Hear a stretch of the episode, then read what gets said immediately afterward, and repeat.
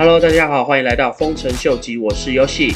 在最近整个大环境跟经济并不是这么理想的情况之下，大家可以看到加密货币市场也受到一定的冲击。最明显的是，比特币的价钱在过去的这几个星期，并没有一个明显上涨的趋势。如果我们从 Google 热搜比特币这个关键字的流量就可以看得出来，在二零一七年比特币来到市场高点的时候，当时比特币这个关键字在 Google 上面搜索的情况是一度来到了一个历史的高点。在今年年初，比特币来到历史新高的时候，Google 上面出现的比特币搜寻的热度也是相当的频繁。但是大家可以很明显的看到，当比特币的价钱回调到大概三万左右的时候，从那个时候开始，整个网络上面的搜索的热度就没有之前那么高。虽然说最近的搜索度似乎是比较趋缓的一个情况，但是也可以明显的感觉到整个市场已经开始冷静了下来。当然，这对加密货币市场年底可能出现的一个大牛，相对于的并不是这么好的一个现象。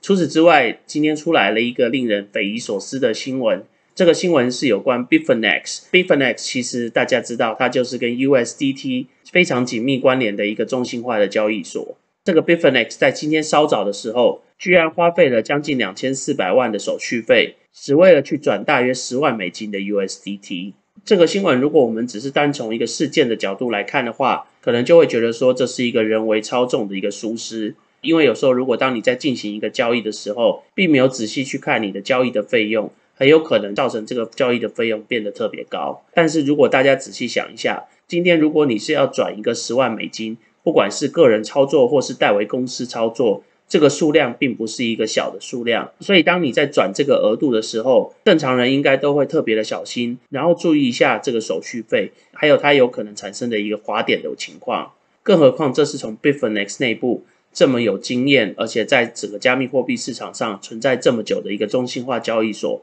让大家很难想象，他居然会犯这种非常基础的一个错误。所以，其实现在市场上有另外一个氛围，Bitfinex 是不是故意将他们的手续费直接就设定到这么高的一个位置，然后来去完成这个交易？当然，没有一个公司会无缘无故花掉两千三百万美元，然后来去做一件无意义的事情。不过，以各个可能性来看的话，一种可能性就是他们要拿这个损失。来去放在他们的会计账本上，当然也有些人在质疑说，这是不是有可能是一个洗钱的情况？那因为 USDT 这个稳定货币可以随时的被列印，所以是不是 Bitfinex 跟 USDT 背后再进行一个大家都不为人知的操作？这个部分的话是大家会比较担心的。再加上最近元大集团的贷款的风波，其中就有人怀疑是否 USDT 也是参与其中的一个投资者之一。所以其实间接就让一些人联想说，这个时间点发生的这个奇怪的交易是否会跟 USDT 有关？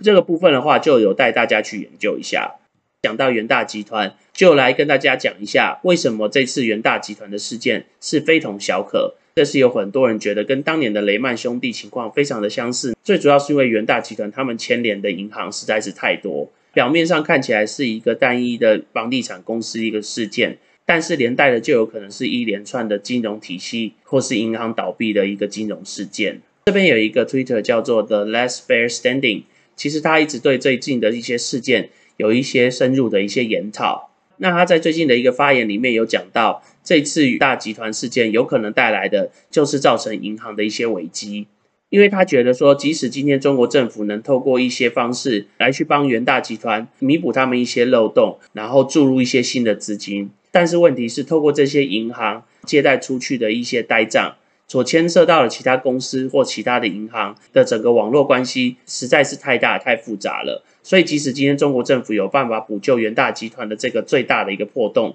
但是很难保证其他旗下所影响到的一些银行或是一些比较小的开发商有办法去撑住这次的一个冲击。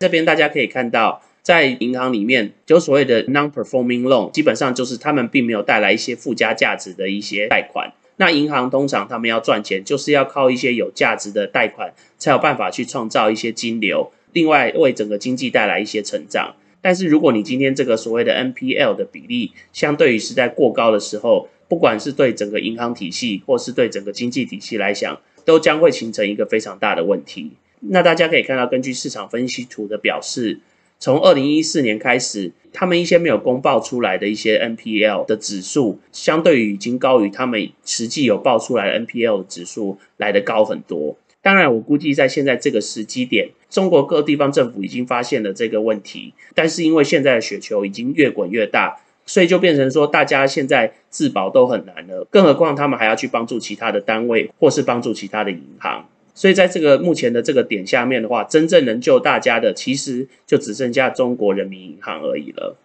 我们从这个资产的净值表也可以看得出来，虽然说他们的总资产看起来是一个呈一个正向的发展。但是其实相对于他们真正的净资产来看的话，是减少的。简单来说，银行如果没有办法收回他当初认为可以收回的价值的一个资产的话，对银行来说，他们现在能做的事，要么就是持续维持这个呆账，不然就是忍痛赔钱，把这个赔钱货给卖出去。但是在现在整个资产市场并不理想的情况之下，要去找到另外一个银行或是金融机构愿意收取这样的呆账的几率，相对于也不高。所以这也是为什么这个 The Last Bear Standing，他个人认为，中国他们这次要面临的风暴，并不只是单单在房地产上面的风暴，金融市场方面也有可能受到房地产的影响，受到一波严重的冲击。再加上，因为现在中国市场金融算是全世界第二大的一个金融体系，所以如果中国的金融整体上面表现不好的话，势必会间接的影响全世界的一个金融体系，对加密货币跟比特币市场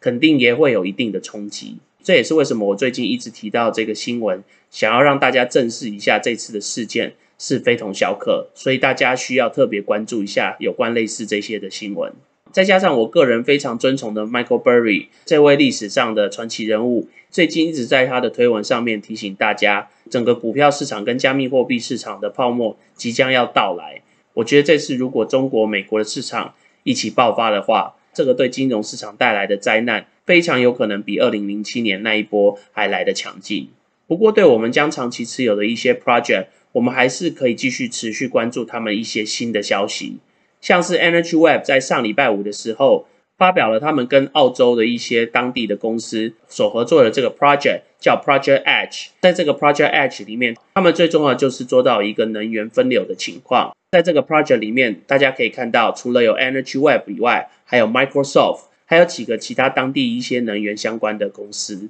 各个公司在这个 project 里面都扮演一个非常重要的角色。像 Energy Web 这个去中心化的区块链网络，他们最主要就是提供一个公开透明的资讯传输交换系统。Microsoft 的部分，他们就是提供云端的服务。那另外这个 PXISE，他们就是专注于软体部分的开发。然后这个 Mondo M O N D O。他们就是澳洲当地能源的集结者，最后还有 AusNet，他们就是网络的操作者、运行者。至于这个 project 的目的，就是希望能达到一个能源分流能有效的被利用执行的一个情况。那在这张图大家可以看到，在目前的整个能源网络上面，整个分流、整个运送、传输跟它的一个配置是非常的凌乱的。大家基本上就是自己独自在运行自己公司或是自己系统所需要做的一些事情。但是如果透过 Energy Web 的区块链网络的话，就可以达到资讯分享、能源分流，然后电力能源被有效的利用。主要就是透过 Energy Web 他们的这个网络，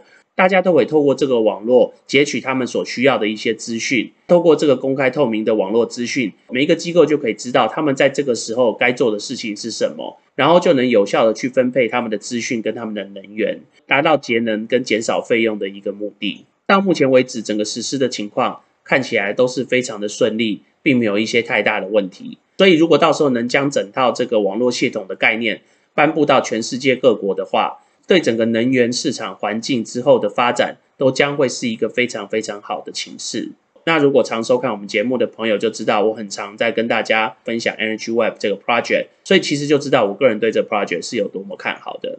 那我们今天先聊到这喽。如果喜欢我 content 的朋友，麻烦帮我按赞、订阅、分享、开启你的小铃铛。那如果对我的 content 有任何 comment 的朋友，也麻烦帮我在下面留言。那我们今天先聊到这喽，拜拜。